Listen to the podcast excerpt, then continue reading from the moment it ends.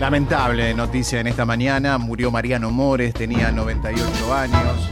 Esto fue confirmado por su familia a través de Es un día muy triste, pero también tenemos esa satisfacción de haberlo disfrutado tanto, ¿no? El haber podido compartir al abuelo con sus 98 años es un privilegio, es una bendición que le doy gracias a Dios. Tomar conciencia de lo que representa esa gran persona que me ha dado consejos que guardaré de por vida, pero el hecho de haberlo disfrutado también de grande me ayudó a tomar conciencia de lo que representaba para nuestra cultura y para nuestro país.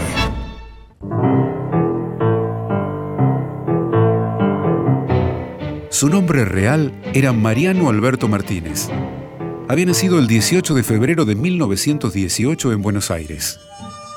Mariano Mores fue uno de los embajadores más representativos de nuestra música popular. Yo comencé a estudiar a los siete años, pero a los seis meses el maestro me dijo, ¿puede venir tu mamá o tu papá? Claro, no me gustaba estudiar. El maestro dice, a mí no me gusta robarle la plata a nadie y el chico no tiene condiciones, realmente no le gusta. Me hizo mucho mal porque me impresionó lo que había dicho. No tenía condiciones, dijo aquel primer profesor de piano. Infancia difícil, humilde. Era el mayor de diez hermanos, pero cuando su padre decidió mudarse a Lanús, la historia empezó a tomar forma. Allí, la vida de Mariano dio en la tecla. Al otro día de haber llegado a Lanús, me lleva al conservatorio, me ve la profesora, dice, sí, sí, tiene condiciones, pero tiene que empezar de nuevo. Y la profesora me alentaba mucho. Además, me enseñó gratis. Me becaron en Europa y cuando estalla la revolución en España, nos volvemos a Argentina, no podíamos seguir ahí. Y pierdo a mi querido papá. Le puso música a las plumas más brillantes de la lírica tanguera. Enrique Santos Discépolo, Homero Mansi, José Contursi o Enrique Cadícamo. Y en infinidad de entrevistas, Marianito contaba la génesis de aquellas canciones que hicieron historia. La suerte de poder conocer a Discépolo, le doy un tema que después se llamó Uno. Uno busca lleno de esperanza. Pasaron tres años y en abril del 43 me trae una letra que digo, no va a cantar nadie porque es muy largo esto. Me dice, pero es tu música, tenés razón. Hicimos un éxito como uno, nada menos. Uno va arrastrándose entre las. No solo lo cantaron el polaco Goyeneche, Edmundo Rivero, Mercedes Sosa y tantos más. Hasta Charlie García lo cantó en vivo en un programa de televisión acompañado en el piano por el propio Marianito. Si yo tuviera el corazón. El público que cante con nosotros, si yo tuviera el corazón. A ver. Si yo tuviera el corazón. Los rockeros sentían una devoción especial por Mores.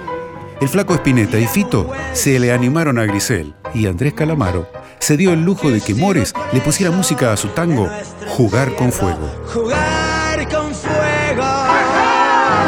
Estás jugando con fuego por un tango así. Entre 1939 y 1948 fue el piano solista de la orquesta del gran Francisco Canaro. Cuartito azul, dulce morada de mi vida. Ya había compuesto Cuartito Azul con letra de Mario Batistela. Llegó la hora de la triste despedida. La primera grabación fue la que estamos escuchando, la de Ignacio Corsini, en marzo de 1939. Sin embargo, cuartito, te lo juro. Y este Cuartito Azul, ubicado en la calle Terrada 2410 del barrio porteño de Villa del Parque, también tuvo su historia. Cuartito azul. Había un cuartito, quería pintarlo, no tenía plata. Entonces mi madre me dice, pintalo con cal y azul de lavar la ropa. Ahí hice mi famoso cuartito azul. Tuvo los privilegios de un grande de la música.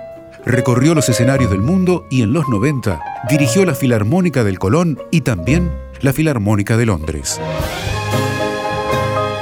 Cruzarnos con algún compás de taquito militar, el firulete, una lágrima tuya, cafetín de Buenos Aires, adiós pampa mía, tanguera y tantos más, nos obliga emocionalmente a revivir al maestro.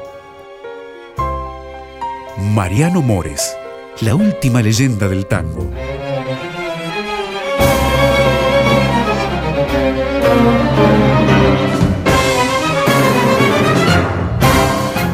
Contenidos y memoria histórica. Radio Nacional.